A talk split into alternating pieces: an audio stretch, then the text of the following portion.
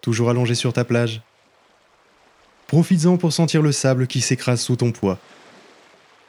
Au niveau de ta tête, de tes épaules, de ton dos, de tes jambes, de tes talons.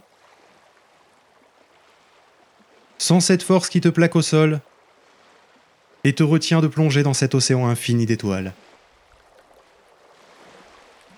Il faut que je te parle un peu de la gravité et surtout de son origine.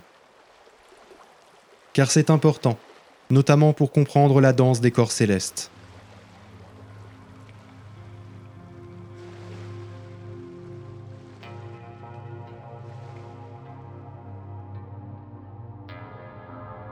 Mais un tout petit point d'abord sur les dimensions, car étonnamment c'est lié.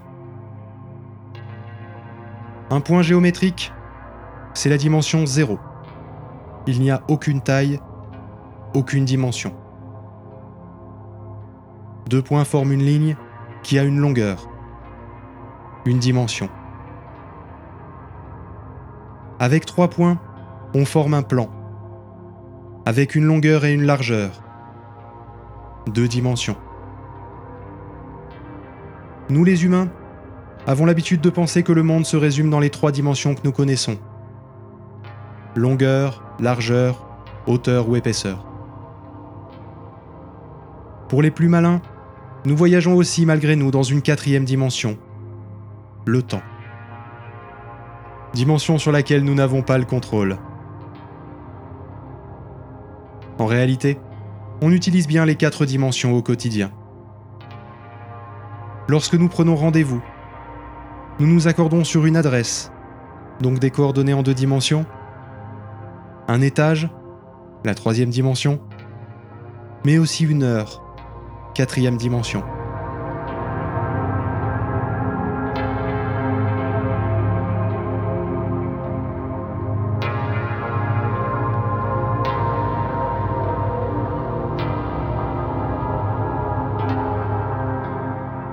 Mais en réalité, il y en a bien plus. On ne sait pas combien exactement. 10, 26. La science n'a pas apporté de réponse définitive sur le sujet. Nous ne sommes pas beaucoup plus forts qu'un être 2D qui ne peut comprendre notre univers en 3D.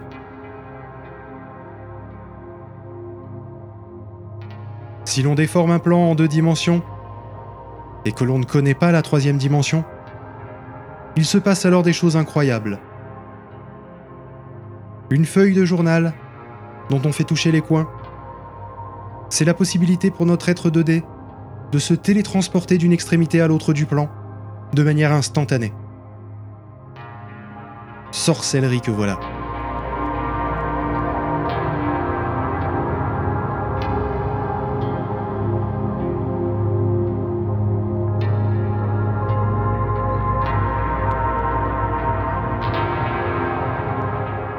Alors, telle une échelle de distance réduite, on va réduire le nombre de dimensions pour pouvoir s'imaginer la gravité. On va garder l'image de la surface du ballon gonflable comme bon moyen de visualiser l'espace-temps, le canevas de l'univers, qui réunit donc en 2D les quatre dimensions que l'on connaît. Pour éviter que tu gardes trop en tête la vision certes confortable de l'univers qui boucle sur lui-même, on va imaginer le ballon infiniment grand tellement grand qu'on dirait une surface plane. Comme pour la Terre, qui paraît plate quand on est au sol. Pareil, sauf que là c'est une sphère infiniment grande. Donc il est impossible de retourner au même endroit. C'est bon? Tu as donc face à toi une surface infinie, plate, élastique au toucher. Imagine maintenant que tu y places un œuf. La surface s'enfonce là où tu as déposé l'œuf et forme un creux qui s'étend quelques dizaines de centimètres tout autour. Tu y mets maintenant une boule de pétanque, un peu plus grosse, mais surtout bien plus dense. Et là, la courbure de la surface est bien plus importante. Cet effet, cette courbure de la surface, qui dépend de la masse de l'objet posé dessus, C'est exactement le fonctionnement de la gravité.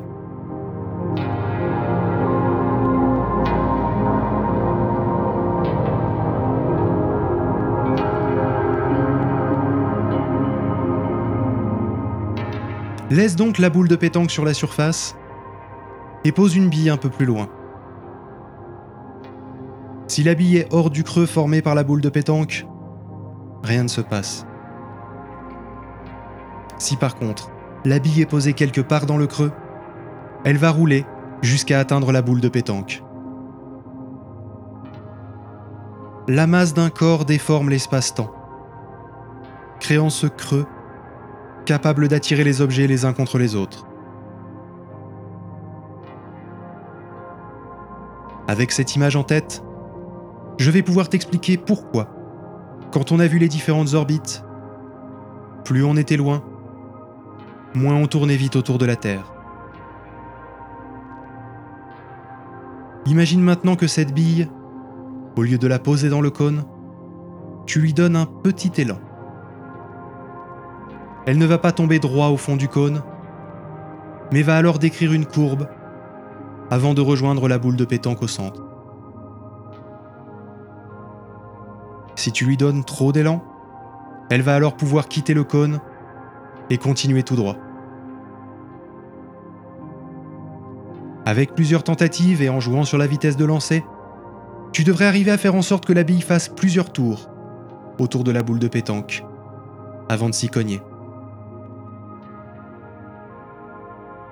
Plus tu es loin de la boule de pétanque, plus la pente pour la rejoindre est faible. Et donc moins la bille est attirée vers la boule. Pas besoin de la lancer très vite. A l'inverse, si tu es proche de la boule de pétanque, la vitesse doit être importante pour éviter de tomber trop vite au fond du creux. Voilà pourquoi l'ISS, très proche de la Terre, doit tourner à 27 600 km/h pendant que la Lune, beaucoup, beaucoup plus éloignée, ne se déplace qu'à 3700 km/h.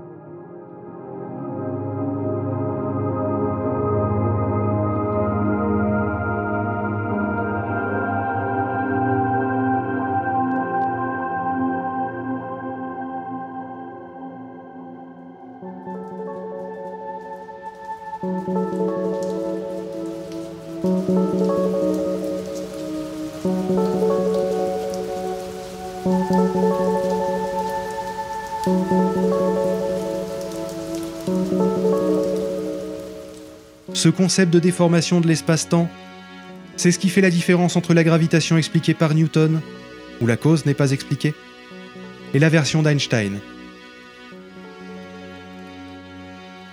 En général, si tu ne touches pas un objet, que tu ne lui appliques aucune force, au choix, soit il ne bouge pas, soit il se déplace en ligne droite indéfiniment et à vitesse constante. C'est ce qu'on appelle un mouvement rectiligne uniforme. Si on y réfléchit, ne pas bouger, c'est juste un mouvement rectiligne uniforme avec une vitesse nulle.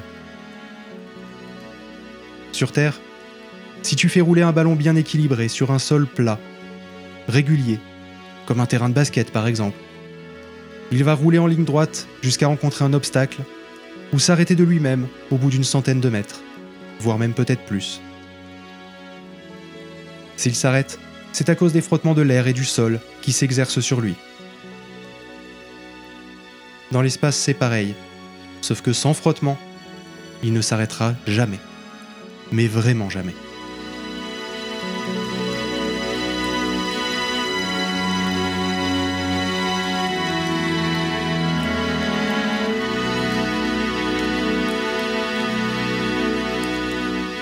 Et c'est là où la physique newtonienne était face à un mur. Qu'est-ce qui retient la Lune près de la Terre? Tu as déjà dû entendre parler de la gravité comme d'une force. C'était l'explication avancée par Newton. D'un point de vue calcul, sa théorie marche dans la majorité des cas. Mais aucun phénomène physique ne pouvait expliquer comment la gravité fonctionne. Ce n'est pas un effort mécanique, les corps ne sont pas en contact. Ce n'est pas non plus électromagnétique. Alors qu'est-ce que c'est? Qu'est-ce qui empêche un mouvement rectiligne uniforme? En réalité, aucune force, d'aucune nature, n'est appliquée sur la Lune par la Terre. Et la Lune se déplace bien selon un mouvement rectiligne uniforme. Si la trajectoire est rectiligne, mais que la Lune tourne autour de la Terre, c'est parce que la surface sur laquelle cette ligne est tracée est un cône spatio-temporel. C'est là tout le génie d'Einstein. Comprendre que la physique n'avait pas tort sur ses principes de base, mais penser au-delà des habitudes, au-delà du visible pour l'homme. Cela veut dire que la Lune autour de la Terre, la Terre autour du Soleil, tous ces corps en orbite ne sont que des billes lancées exactement à la bonne vitesse et dans la bonne direction, pour être dans un état d'équilibre parfait, et ne pas tomber au fond des puits de gravité du corps qu'elles orbitent.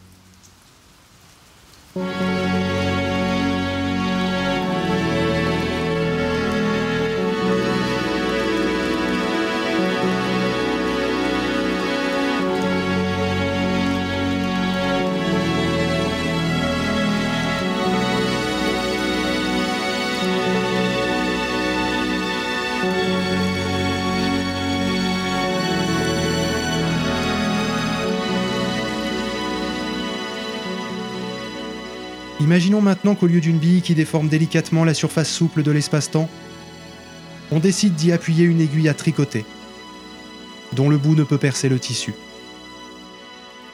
Imaginons aussi qu'on y mette un poids conséquent. Cela implique que le puits de gravité aura la forme d'un cône, dont la pente finira quasiment verticale au plus proche du centre, et qui s'enfoncera très profondément dans la surface de l'espace-temps.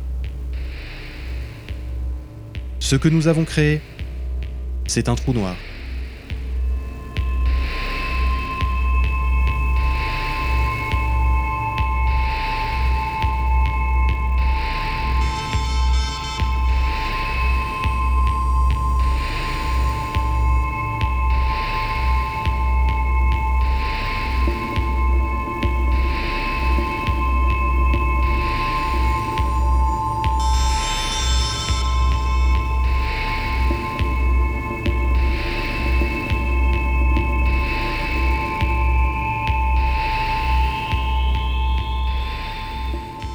C'est au final assez simple un trou noir. Un volume tellement petit que l'on peut l'assimiler à un point, on l'appelle d'ailleurs singularité, mais qui possède une masse absolument démesurée pour sa taille.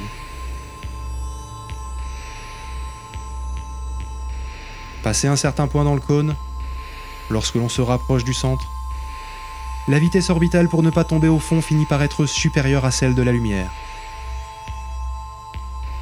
Cela veut dire que même les photons, les particules qui composent la lumière, les plus rapides de l'univers, ne peuvent échapper à son emprise et sont aspirés vers la singularité. Cela crée alors une espèce de sphère noire, ce qui a donné leur nom au trou noir. Car en dessous de son rayon, la lumière ne peut s'échapper. La limite de cette sphère est appelée horizon des événements. Tu as déjà dû voir des représentations de trous noirs où l'espace semble déformé tout autour. C'est normal. Avec sa gravité, le trou noir agit aussi comme une lentille. Car rien n'échappe à la gravité, même pas les photons. Nous pouvons ainsi voir l'univers et ses étoiles dans un secteur situé derrière le trou noir, écrasé dans une image déformée tout autour de lui. Comme si le trou noir ne faisait qu'écarter le ciel sur son passage. En réalité, tous les astres font cela dans une moindre mesure, bien évidemment. Nous pouvons, aux abords du Soleil, voir des étoiles situées un tout petit peu derrière lui. Mais si cette représentation d'un trou noir est juste d'un point de vue optique, il manque un élément non négligeable, son halo. Directement autour de l'horizon des événements, la gravité reste si forte que la matière est tiraillée de toutes parts, disloquée, donc elle surchauffe. Elle atteint alors une température au-delà de l'état gazeux et devient ce que l'on appelle du plasma. Et forme le halo de l'horizon des particules, point en dessous duquel les particules de matière finiront par être aspirées. Au-delà de cette distance, je vais te casser une image préconçue. Un trou noir n'est pas un ogre de l'univers, aspirant toute la matière comme par magie. Hors de l'horizon des particules, il répond aux mêmes règles de gravitation que n'importe quel autre corps céleste. Si le Soleil était remplacé par un trou noir de même masse, nous ne serions pas aspirés, non. Nous aurions la même orbite. Car au final, vu que nous sommes hors de la partie la plus pentue du trou noir, que ce soit une boule géante ou un point, c'est toujours la masse et la distance à laquelle nous nous trouvons qui déterminent notre orbite et non le volume de l'astre. Mais le diamètre de son horizon des événements serait ridiculement petit. 6 km seulement. Les trous noirs sont le cadavre cosmique d'une étoile massive. Lorsqu'elle ne se transforme pas en supernova, la gravité fait s'effondrer l'astre sur lui-même, puis sur ses débris, puis sur les débris de ses débris, jusqu'à ne former qu'un point. Mais seules les étoiles d'une masse supérieure à 10 fois la taille du Soleil sont susceptibles de muter un jour en trou noir.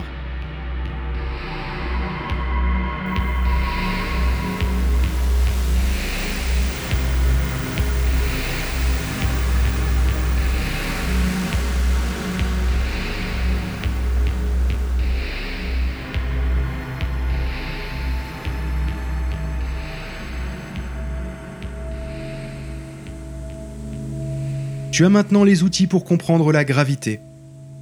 Tu as les règles de base de la danse céleste des astres.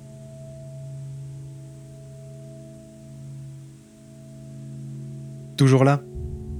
Pas trop perdu? Une dernière précision autour de la gravité, puisque je te parlais de l'ISS tout à l'heure. Si tu comprends bien que l'ISS et la Lune sont toutes les deux dans le cône de gravité de la Terre, il n'y a pas de phénomène magique qui fait flotter les astronautes dès qu'ils sortent de l'atmosphère. Alors pourquoi les voit-on flotter dans l'espace? C'est là la différence entre la gravité et la pesanteur. Déjà, cela n'a rien à voir avec le fait d'être dans l'espace. Aussi étonnant que ça puisse te paraître.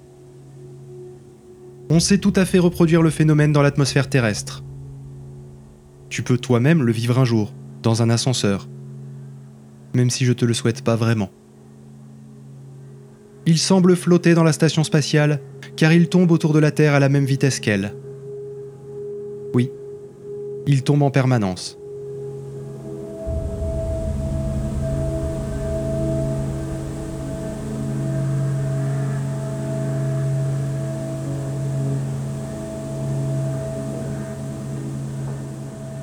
On va refaire une petite expérience de pensée. On revient sur Terre et on va reprendre une balle de tennis. Allez, pour changer.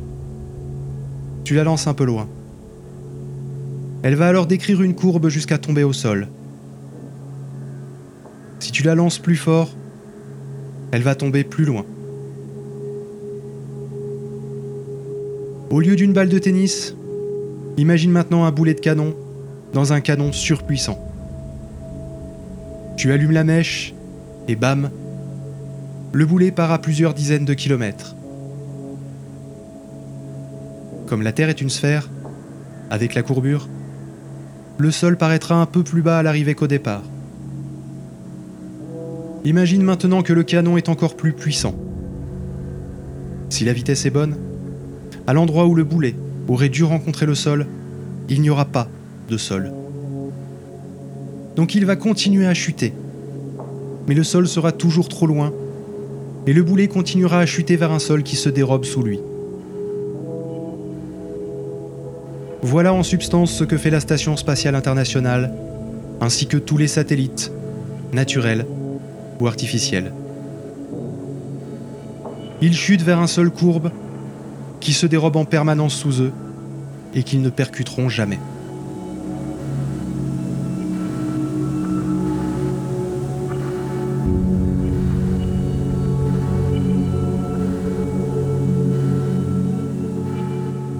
Cela n'explique pas directement le fait que les astronautes semblent flotter dans l'espace. C'est simplement une autre façon de voir la gravité. Mais j'y viens. Ce qui fait qu'ils donnent l'illusion de ne pas être soumis à la gravité, c'est le fait que le seul repère qu'ils ont, et que tu as, c'est l'ISS autour d'eux. Et comme ils partagent la même vitesse, ils ne sont collés à aucune paroi. Si un jour tu venais à être dans un ascenseur dont les câbles lâchent, en chute libre totale, tu serais toi aussi en train de flotter dans l'ascenseur comme un astronaute. Je ne te le souhaite pas. Ce serait une carrière d'astronaute assez courte. On sait le reproduire de manière bien plus contrôlée avec les fameux vols 0G. Avec des avions un peu modifiés pour pouvoir foncer vers le sol à la vitesse de la chute libre, cela permet aux occupants de flotter à l'intérieur de la cabine pendant quelques dizaines de secondes, exactement comme les astronautes. Et cela jusqu'au moment où le pilote décide de remonter pour éviter de s'écraser au sol. C'est le même type de phénomène que celui qui te colle au fond du siège de ta voiture quand tu accélères, celui qui te projette en avant quand tu freines, ou te fait bouger à droite ou à gauche dans les virages. C'est l'accélération. Ou dans le cas de l'ISS, l'absence d'accélération. Pour finir, je vais te réconcilier avec les ascenseurs. Tu as dû ressentir une petite sensation de légèreté au moment où l'ascenseur dans lequel tu es termine son ascension et s'arrête à l'étage que tu lui as indiqué. Dis-toi qu'à chaque fois que tu ressens ça, tu es un tout petit peu comme un astronaute.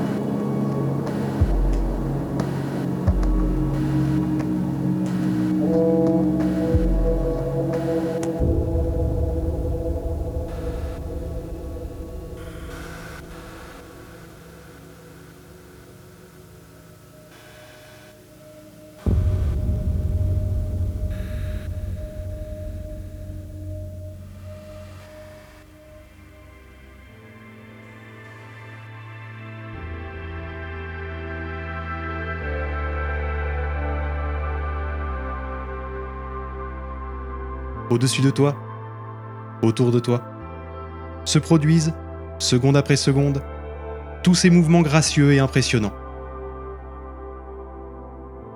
Les astres font donc les équilibristes sur leur orbite, avec une fragile proportion entre vitesse et gravité.